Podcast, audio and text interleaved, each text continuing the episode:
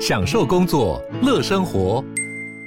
就算不在办公室，也能从容应对线上会议。HP Dragonfly 透过专业的 HP Presence 设计，内建降噪及会议快速键，搭配清晰的 Bang & Olufsen 音效，增强音讯及视讯功能。HP Dragonfly 顶级商务笔电，采用 Windows 11专业版，让您在会议中享有最佳的视觉和听觉品质。大家好，非常欢迎各位伙伴收听高校人生商学院，我是赵应成。我是电脑玩物的站长伊瑟。好，这一期的 podcast 想跟各位伙伴聊聊看，我们之前有提到复盘这件事情，那可是我们包含我们教学或是实际的情况之下，发觉很多人对于复盘都很难，都觉得哇，每个礼拜要做复盘跟回顾这件事情都做不到，那怎么做才会有效？我不知道医生有没有遇到这样的情境，在你教学的历程中。对，那我觉得。比如说，经典的时间管理方法 GTD 就告诉大家要做每周检视，这是帮助你的时间管理进步很重要的一个关键的环节。那复盘对于我们做的任务去做一个反省，那也是每周就是每周检视当中非常重要的一个这个动作。那我觉得复盘或者是每周检视很难做到，它有很多的原因。我们先从简单的开始聊起。简单的原因其实也可以呼应我们前一个单元讲的那一个重点。我记得前个单元我跟应成有聊到，很多时候我们的待办清单上面都是琐事，然后待办清单的管理会让我们的行动变得很分散，反而没办法看到不同的日期、不同每一天不同的行动清单里面，他们彼此串联出来的那一个任务、那个真正的目标到底是什么？这其实也就是我们可能难以复盘的第一个，我觉得关键的原因。比如说，有时候我们甚至没有代办清单，我们日常的工作就是在邮件、即时通里面不断的去答复、去回应很多人给我们的任务跟业务的要求。大家想这个流程就好了。如果我的工作流程是这样，那当我好好的把一个任务花了几个礼拜做完之后，我们要怎么去对这个任务做复盘呢？如果之前我采取的行动是分散在很多电子邮件的回应里面。我之前采取的行动是分散在很多即时通的回应里面，或者我之前采取的行动跟他的资料分散在很多不同的地方、不同的待办清单的不同的日期当中。这时候我们要怎么对这个任务进行复盘呢？因为我们要找回之前好几个礼拜那些资料，就会变成一件很有难度的事情。那这时候我就会觉得，我要花很多时间找回那个资料，然后想起自己到底做了什么。一来一定想不起来，二来要花掉很多的时间，那就干脆不要做复盘好了，因为做不来嘛，因为找不回那些已经过去的零散的散失的行动跟资料。然后第二个，如果硬要做复盘，这时候往往做的复盘就会变成我下次要更努力，我下次要提早一点，我下次应该让自己更专注一点，就是这时候的复盘就会变成一种其实。类似标准答案的东西，但这个标准答案对我们的工作其实没什么帮助，因为你你本来就就是要再提早一点，本来就是更努力一点，本来就是更专注一点，就是为什么呢？因为我我已经找不回那些细节了，或者我没没有那么多时间找回那些细节，我没办法在真正的行动步骤跟真正处理资料的细节的过程当中去找到关键改变的那些具体的问题点，我找不回来了。所以最后我能够复盘出来的，就只是一些更努力啊、更专注啊、更有恒心啊、不要拖延啊、提早一点时间啊，这种其实不是非常准确的复盘的这个结果。那这样的复盘结果，因为不准确嘛，你就会发现没用，就下次还是同样的结果，就是我我要再提早一点，我要更努力，那你就会觉得好像复盘跟检视。要做很难，要花很多时间，会忘记很多细节。诶，我我明明有做复盘啊，当然这时候我们会发现我们做的复盘是不对的。但我我以为是这样，那我就会觉得啊，好像复盘没效。于是呢，最后我们就会陷入感觉无法养成这个每周检视跟复盘的这个习惯。那这时候要怎么做呢？我觉得关键的第一步，那就是平常我必须把我到底采取了什么行动。我从那些零散的电子邮件、即时通里面收到了什么讯息，收到了什么资料，然后被交办了什么行动？我觉得关键的第一步，我们要把它统一在一个统一的整理工具中。这个整理的工具呢，可以是，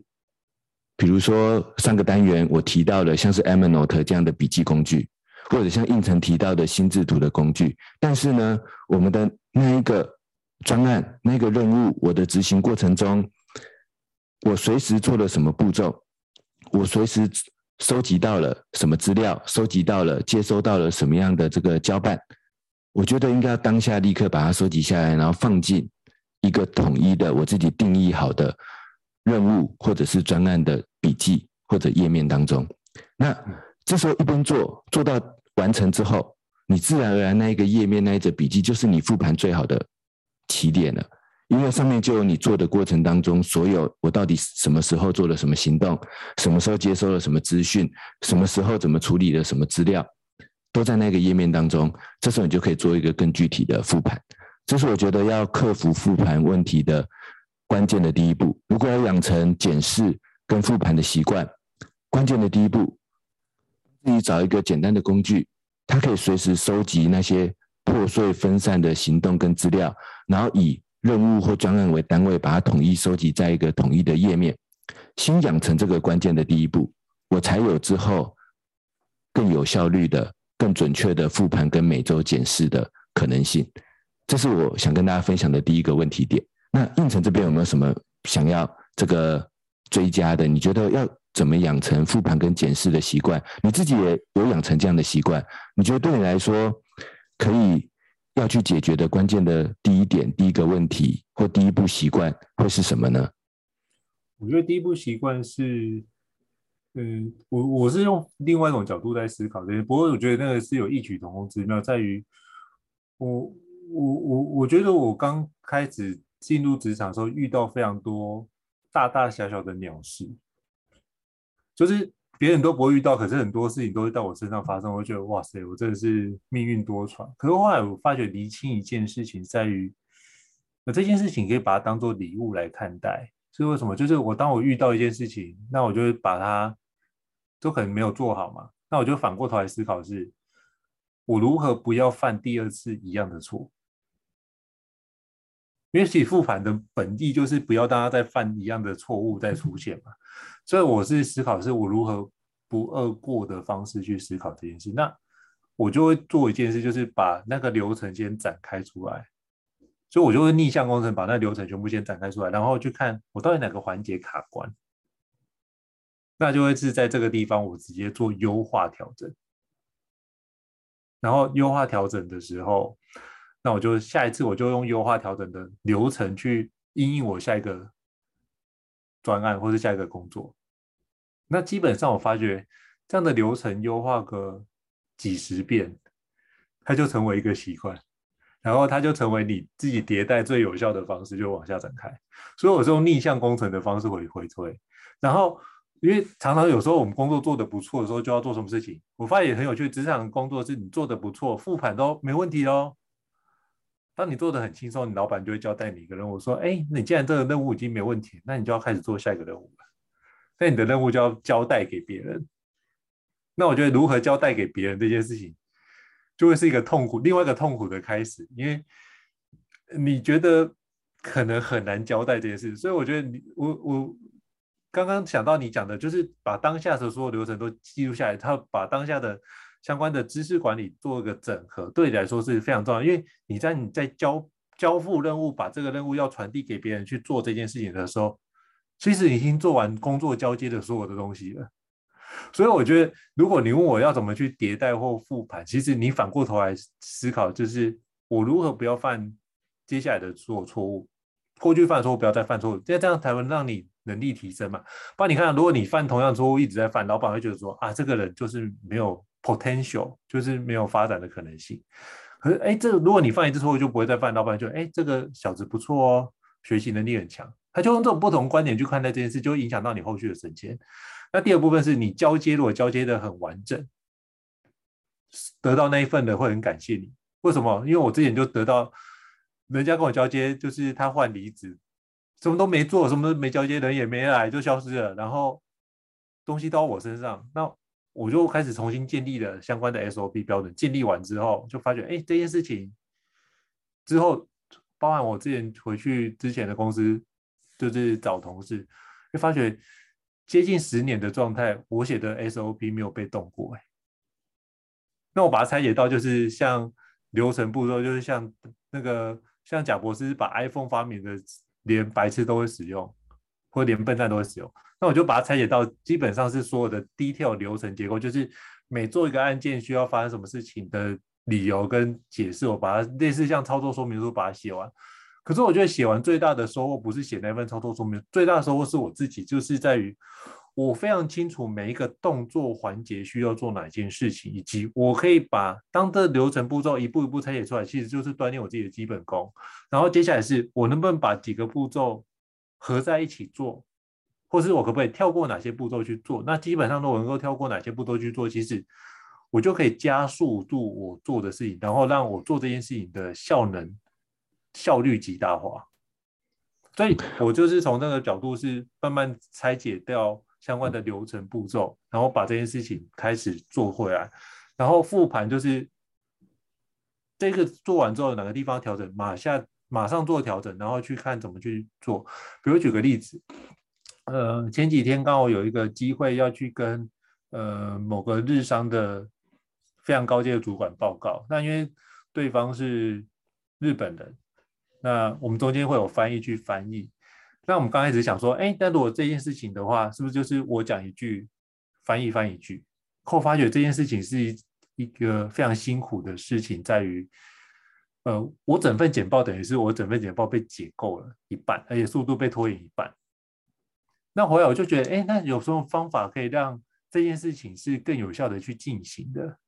我就思考一件事，那既然口译是帮我翻译，那有没有可能做一件事情？我先跟这个口译的伙伴先做内容的对焦，那对焦完之后，我让这个口译的伙伴直接到现场去，在总经理的旁边，我讲什么，他直接即席口译翻译给他听。那这样我是不是可以顺利的用中文去做相关的简报的说明？因为在场还有其他的呃其他的高阶主管，那这件事情就是听得懂华语的高阶主管，那这样是不可以让整个简报的流畅性非常顺畅？但是我们又派一个专属的口译员在总经理旁边，那是不是这件事情他就直接对他服务？是不是有一种规格的尊荣感也会出现？然后也把这件事情做很有效的梳理，那时间又缩短一半。那如果这样子做，我就发现，哎，那我应该准备哪些资料？甚至是我投影片要放的是投影片，要放中文版还是日文版？这都有考据。那我觉得这件事情就是如何对应到细节内容。那我就把这件事复盘完，就发现，哎，这样的做法就会等于是我下一次迭代的方式。所以我觉得复盘最重要做的那个瞬间，不是。整个结束之后，而是当下你觉得不够满意的状况之下，就是一个复盘最好的时机点。那复盘最好时机点做完之后，就可以开始往下展开。比如说，像我自己做课程的复盘是什么时候？像我自己在上企业内训，上完企业内训的当下，我其实我自己旁边会有一张 A4 空白纸，就是我觉得这哪一个区块，我觉得可以再有什么调整，有什么样的想法，我就会直接把它写下来，然后当天。或是隔天，我一定会把这样的想法，把它整合进去。我新的做新的投影片啊，或者是设计新的活动，我一定把它全部做完，然后才会开始下一个课。为什么？因为其实，呃，这样的话是不是就某程度已经备课了？就是我在为了下一次上课来做准备，其实我就是迭代成为新的版本的状态。那其实学员就会透过新的版本，然后把这样的避免。就可以避免掉，那就会透过下次上课的测试去思考，看看，哎，这样的方式有没有被避免掉？如果这样的议题有被避免掉，我就发现，哎，这样的方式可行。所以我就会透过这样的方式去帮我一个课程，可能会做出，呃，可能十几种版本。说十几种版本是说，它可能在什么样情境，你可能是用什么样的版本去做，在什么样情境用什么，所以我就会觉得那个对应。需求或是对应现场的限制，这个条件会出现很多的不同的形式的细部版本会分支出来。那客户就觉得，哎，这件事情老师你非常有经验，把很多东西把它条理化。那我觉得这样子的话，就可以让呃我们在应用上会更加有效能去做这件事。这是我自己的看见。嗯，我觉得胤丞这一段呢、我自己心中也非常的有共鸣。那我自己脑袋中浮现的一句话就是说，复盘不是写日记，而是拆解你的工作的流程。或者拆解你人生生活中做某件事情的流程，这才是真正的复盘。可能有很多朋友不小心把复盘变成像是写日记，但是写日记，当然我们有时候抒发一下自己的一些心情感觉，或者从一些大方向来思考，这也无可厚非。但如果我们现在讲的是真正的复盘跟检视的话，那真正能够有效改变的，其实就像应成刚才讲的。可能是我们做一件事情，它的流程、它的步骤。那复盘要能够有效，不会是那一个我们最后说的下次更努力一点，或是下次更专注一点就能够解决问题的，而是要回到它真正的整个执行的步骤跟流程中。像应成刚才讲的例子一样，我在某些关键的环节里面，我发现这里可能有问题，但是我发现问题之后，我不是用让自己更努力来解决这个问题，而是去想。所以我的行动流程可以怎么改变？可以怎么进行这个调整？然后于是下次我可以去复制这一次的这个行动流程，然后让下一次保持在一个更好、更效、更高效能的这个状态。其实我自己在准备课程的时候，也是重复着这样子的一个类似的流程。就是假设有一个全新的课程，第一次做的时候，这时候可能有点，当然是像瞎子摸象一样，边走边摸索。边走边调整，可是这个过程呢，就会呼应我刚才讲的第一个关键的习惯。所以要做好复盘，我们一定是要一边做一边就把我们做了什么行动把它记录下来，甚至把我们那个行动衍生出了什么我现在还无法解决的问题，我的想法也都要随时的记录下来，然后把它保持在一个统一的地方，一个统一的这个记录的地方。这样子呢，当这个任务完成了。然后，或者是真的去上课的时候，我其实也跟胤丞一样，在课程的每一个段落，我发现这个段落有什么问题，我就会留下一个问题点，在那一个笔记的那一那一个课程段落的地方。我既不是把它写在另外一则便利贴，把它记在另外一则笔记，都不是这样子，而是就真的回到我那一则课程的唯一的任务笔记。我觉得真的有问题的那个段落，我留下一个，比如说还没有打勾的待办清单，在后面加上一个问号。提醒我自己，这边有一个我当下发现的这个问题点。然后当那个课程结束之后，我也我也会在当天，可能找个这时候可能也不用太久，十分钟或三十分钟的时间，我快速复盘一遍这一个，就是这时候的复盘其实就是看这段时间累积下来的这一个课程的笔记，它的流程跟我这次写下来的问题有哪些。然后这时候我会多想一步，就是。针对这个问题，我有没有想到下一次我可以采取的新的行动，或者我下一次可以怎么调整我的行动的流程，来去解决、来去克服这个问题？可是因为下一次还没发生嘛，所以我这时候只能用我的目前的想法、目前的想象、目前的思考，去把下一次怎么解解决这个问题的步骤，或者怎么调整他的行动流程，先这一次把它笔记下来。嗯，那对我来说，这样的动作就已经完成了复盘了。也不用去写一些激励自己的话，什么那个就自己心里知道就好了。但是呢，当我下一次有类似的课程出现的时候，其实我就是呼叫出这一则笔记，复制上次的整个流程到新的笔记上。这时候就是一个最好的行动清单，最好的这个流程，我就只要照着做，然后试试看上次留下来的这一个要解决问题的新行动。那我觉得这是一个这个。更有效的这个复盘的流程，所以如果我来稍微统整一下刚才我跟胤丞讲的，我觉得应该可以分成三个步骤。就是如果我们要做好复盘，应该可以分成三个步骤。第一个步骤就是，如果我想要复盘一个专案、一个任务、一个生活习惯或者自己的某一个工作的话，第一个关键的步骤是，我要追踪自己到底做了什么。这个追踪不用花什么很复杂的。步骤也不用花你很多时间，也不用什么很复杂的工具。你打开一个可以记录的笔记或心智图，或者任何白纸黑字的工具，把我对于这个任务当下做了什么，持续的把它记录下来，这是我觉得复盘要能够做得好的第一步。而且要做得到，我觉得这也是第一步，因为我用比较轻松的方法，当当下就记录我做了什么行动，以及我发现什么问题。这样子，当事情结束，真的要复盘的时候，你不用再去找资料了。你这个随时在累积、在记录的这一页笔记，就是你最好的复盘工具。你的复盘也会节省很多时间，这时候你才真的做得到复盘。所以这是关键的第一步，当下要收集你当下采取的行动，跟你当下问到的、遇到的问题。然后第二步就是像胤丞刚才讲的那样，第二步关键的就是事情结束的复盘的那一刻，或许是十分钟、二十分钟左右的时间，是好好面对这一个任务，问问自己，在这次的执行过程中发现了什么问题，以及我想要怎么解决，我想象下次要怎么解决，然后把下次的解决办法这一次把它写到自己的这一个。专案或者是任务的笔记当中，这样就是完成了一个复盘。然后第三步呢，就是在你要做类似任务的时候，千万不要从零开始，就把之前在第二步做好的那一则笔记、那一张心智图，把它拿出来。我们这时候就相信自己，其实你也只能相信自己，而且呢，那个绝对不会比你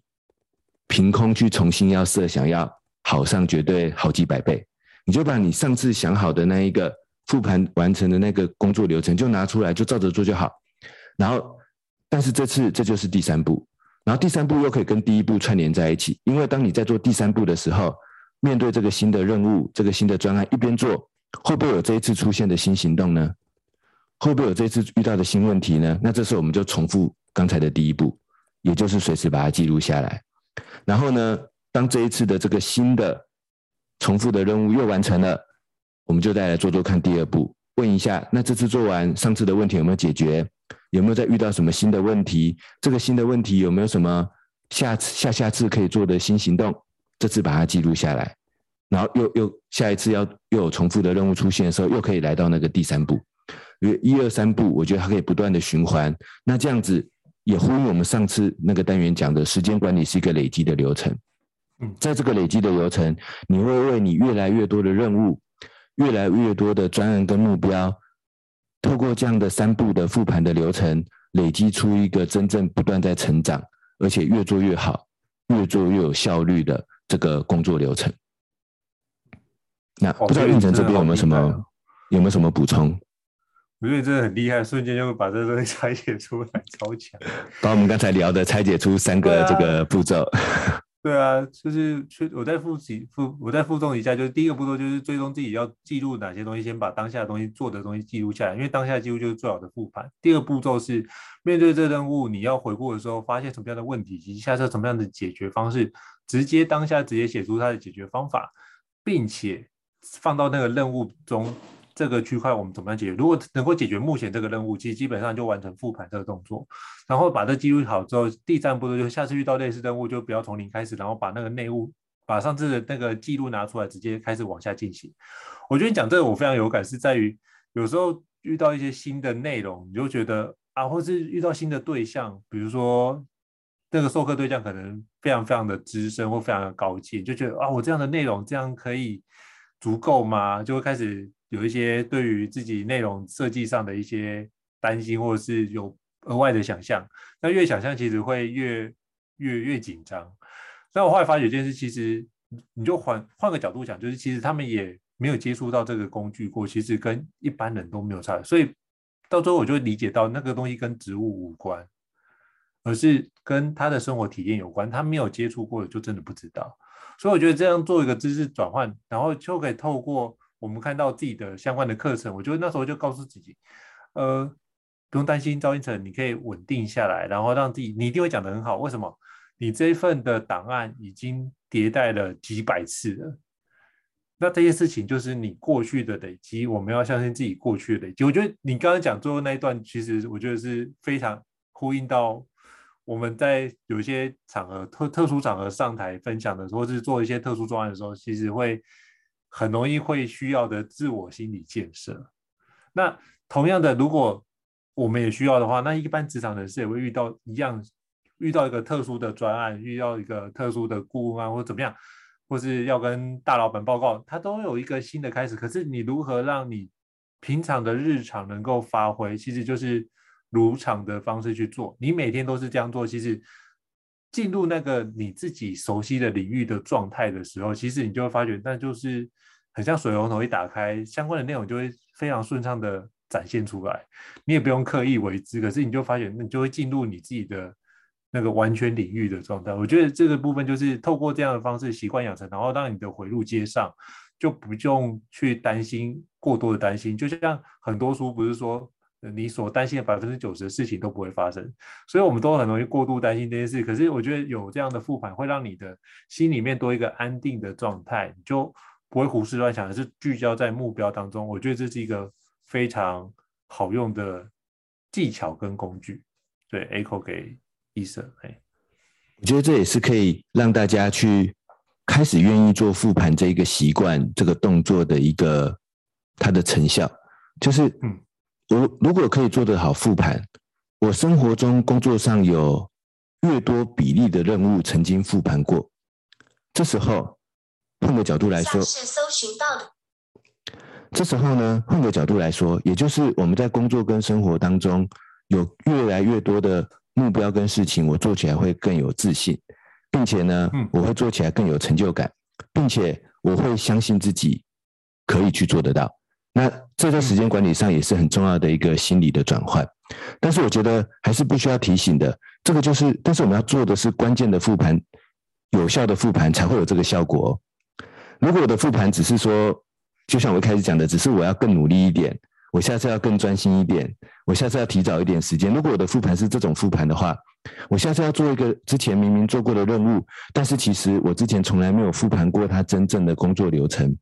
没有真正去抓过抓出过他的工作流程中需要改变的行动的细节。我看到的不是这样的东西，我看到的只是啊，我知道我之前之前做过这个任务，我觉得我这个任务之前大概做了七十分，我现在大概这次想做八十分。如果你的复盘只是这种。表面很浮动的这种语句的话，那就不会有刚才那个效果的。这时候你就会觉得，嗯，我虽然这样想，可是我还是每次做这个任务都还是最后做起来还是漏洞百出，还是这个没办法达到这个效果。然后这个做出来的这个成效还是没办法每一次都有所进步。虽然明明我觉得我上次明明就做过那件事情的反省啊，那为什么会这样子呢？很有可能就是我们搞错了那个真正的复盘的方法。我觉得要像胤丞刚才讲的一样，我的复盘最后让我看到是一个我目前可以做到的最佳的行动流程。那它或许还不是一百分的行动流程，或许还有更好的行动流程，但是它是我上次能够做到的，我现在知道的我的最好的行动流程到底是什么？这样的行动流程才会带来对自己来说这个真正的这个信心。然后从这样的角度来延伸的话，所以我觉得，如果要养成一个复盘的习惯，那一般人要如何养成呢？我觉得我这边提另外一个角度的思考，这个思考就是，或许我们不是要去养成一个复盘的习惯，而是要让复盘融入我们的工作流程，就是我们不是要逼自己去额外刻意的养成一个复盘的习惯。而是要让复盘变成我们的工作流程。什么叫做让自己刻意去养成一个复盘的习惯呢？要讲一点有点政治不正确的话了。比如说 GTD 就会说，我要每个礼拜做一个每周复盘，每个月的月底做一个每月复盘嘛。这个想法是没错，但是我发现很多朋友会陷入一个这样的迷思，就是他在这个礼拜真的都不做复盘呢。他就真的想要等到礼拜天的时候，好好把这一个礼拜到底蒙着头乱做了一些什么东西，然后拿出来好好复盘一次。然后这个月呢，他就没有像刚才一样随时关注自己的行动，随时去思考当下的行动发生什么问题。他就想说，反正我现在就是糊里糊涂的赶快做一做，反正我每个月结束之后可以来做一次复盘嘛。千万不要陷入这样子的错误的思考。GTD 讲的那样的复盘是没错，但是。不要以为他讲的是说，所以我平常不用做复盘，然后我要等到每个礼拜天、每个月的月底，我一口气的做一次复盘。如果你是这样想，你是做不出复盘的。然后到了那个时间点，你会没有时间，你会没有动力。然后就算你要复盘，你也根本不知道自己之前到底做了什么东西。然后你的复盘也就失去了那个效果了。嗯，而且呢，我觉得那种，所以我要等到什么时间再整理，所要所以我要等到什么时间再管理的这种思考，是时间管理最应该避免的思考，因为这就是要我自己去额外找一个时间嘛。但我们明明就没有那个时间啊，你还要额外找一个时间，这其实我觉得反而是逼自己去养成一个难度更高的习惯。我觉得最好的方式是什么呢？就是。我当下就把复盘融入到我的行动流程当中，就是我去有一个，我去有意识的去追踪自己采取了什么行动，当下就做笔记。你当下做笔记，说我刚才做了什么行动，我现在要做什么行动，我就当下把它记在笔记里面。这时候往往你就会衍生出，我觉得刚才的行动可能有什么问题，你就随手把它记录下来。如果你有做到这这一步啊，刚才我分成了三个步骤嘛，但是如果你有做到这个第一步啊。我甚至觉得你不做第二步都没关系，真的，因为你当下就已经把问题列出来了，那你就不就等于同时做好了第二步吗？所以很多人问我说：“医生，你是怎么养成复盘的习惯的？”我心里会忽然蹦出一个问号，我就想：哎，我有养成复盘的习惯吗？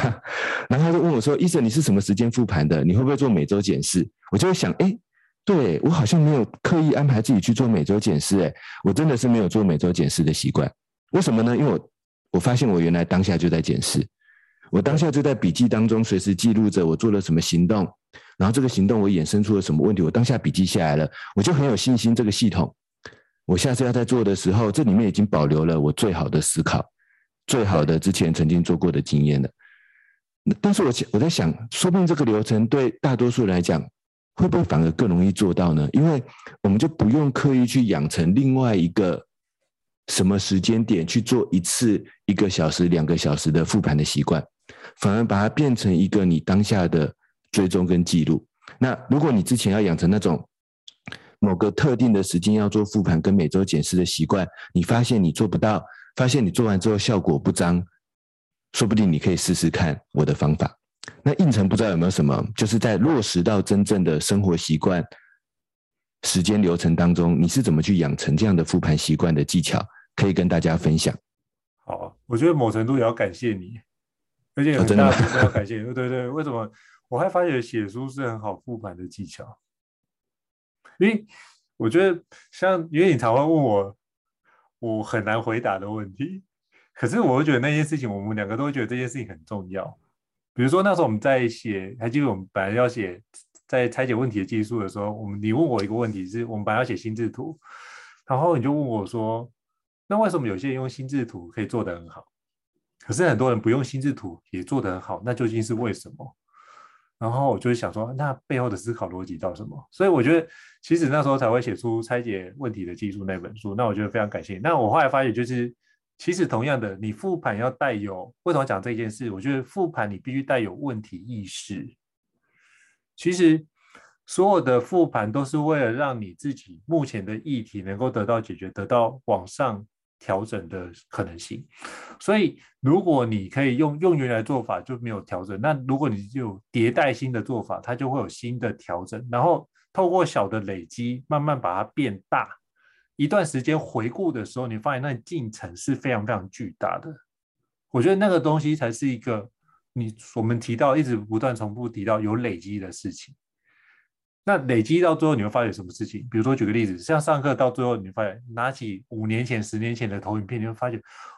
怎么可以就看到以前的投影片惨不忍睹。当你有这样的心态，不忍心再往下看的时候，我发觉那就是你的成长。我觉得可以用这种角度来看，就是你会不会看的过去的自己状态，然后觉得那种怎么会是那样的状态呢？然后觉得。然后那时候还能够存活下来，真的是感谢贵人们的协助。当有这样的心态的时候，其实发觉那你就跨越那个门槛去成长这件事情。所以我觉得那个累积可以用这种角度来思考。是我觉得或许可以用为什么讲到数字？因为我觉得你带有问题意识去解决这件事情，然后去把背后更深的东西把它挖下来。但这些东西是。需要用小的细节去累积，你不要一次把它变得很大的环节去说，我要去解决这件事情大问题。我觉得透过小步骤或是小问题的调整跟优化，它可以逐步改进。就像日本有一个人，不是说每天进步百分之一，一年的累积下来就会到三十七三十七点多吗？那这件事情就是从一一倍的方式，然后变成三十七，那这件事情成长三十七倍。那这样的方式，你能不能用在你自己的生活？是我如何让自己每次优化迭代，然后有一点进步？我觉得迭代可以跟进步这件事绑在一起。如果你的迭代是，或是你的复盘是没有优化的，那其实就不会产生任何的效果，就会让这件事变得很轻。很重量很轻，所以就是我想要补充的环节。所以像我就很喜欢写书，因为我发觉写书是一个让我自己要把自己思考到底那个流程步骤是什么，以及呃把所有的东西整理出来。写作的过程很痛苦，可是我发现写完之后，那个思绪之畅通，以及你掌握到那个核心本质的状态之后，你就不需要再去有很多，就是你已经把这件事。修炼成一个完整的体系结构，那基本上出手就是到位的状态。我觉得那件事情的淬炼的那个需求，需要你自己透过一个方式淬炼。那我觉得我淬炼的方式，我不知道医生是不是用这种方式淬炼，就是当你写完一本著作，你觉得这是一个能够呈现出来给读者去读到的一个状态的时候，其实那个部分已经我们已经把这样的系统给完整化。这是我自己的刚刚想到的环节了，哎，想听听看你的想法。我觉得就像胤丞刚才举了做书的例子，那我觉得工作跟生活中你做一个任务、做一个专案也是同样的道理。就是刚才胤丞说他在做书的时候，我确实非常喜欢追问他问题。我常常都会跟他道歉，说我问你问题不是说一定要你回答，只是说我喜欢针对他写的每一句话、每一个细节、每个论点。提出一个反问的思考，就有没有可能是另外一种情况呢？有没有可能真的问题在另外一个地方呢？可在这样的过程中，我们就会不断去最佳化这个内容，最后这个内容就会变成一个更有结构、更有系统，并且真正解决核心问题的这个书籍的内容。那工作上跟生活中的目标的复盘，其实就是一样的道理。我要去追问每一个行动流程、每一个步骤细节，还有没有可能有问题？他有没有可能另外这样子做会更好呢？有没有可能有什么更多的核心的问题我没有解决呢？你在执行的过程中不断的这样去追问自己，透过这样的追问，你会产生一些相对更好的新的行动。然后当这样子做完一轮之后，那对应成来说，他写出了一本好书。那对我们的工作专案任务的执行，甚至生活中的任务执行，我们就是完成了。这一个任务如何最佳化执行的一个流程的记录，那这个最佳化执行流程记录，就未来，比如说印成的书可以变成他课堂中的各种延伸的不同变形的产品的应用，工作生活中的任务也是一样，会有很多类似的重复的变形的任务，这个最佳流程就可以被你拿出来，而且是你可以用的这个流程，而不是不能用的很模糊的这个工作流程。所以，如果来总结我们今天讨论复盘的这个环节啊，我觉得或许可以把它总结成这样子的两句话，就是所谓的复盘，其实就是随时随地对自己问问题。复盘最核心的步骤、最核心的技巧，就是随时随地对自己问问题，而且是要对每个行动细节问问题，不要去问，不一定不是去问那种只是很大方向的问题。而是要针对我现在做的每个步骤、每个行动细节去问问题，然后把这些问题跟因此而产生的新行动继续把它记录下来。这样子的过程其实就是最好的复盘了。例如我的很多课程里面，或许有些熟悉的朋友常常会看我举出一些我做料理的笔记的例子，很多人都觉得这个例子非常的有趣。就是比如说我煎个牛排啊，煮个面啊，做一道这个食谱啊，我会。一开始我会当然参考别人的食谱，先列出一个简单的行动清单。但我自己在一边做料理的每个步骤，比如说怎么让它退冰的步骤，怎么让它这个调味的步骤，怎么让它加热的步骤等等的步骤，我都会在做的当下随时在思考：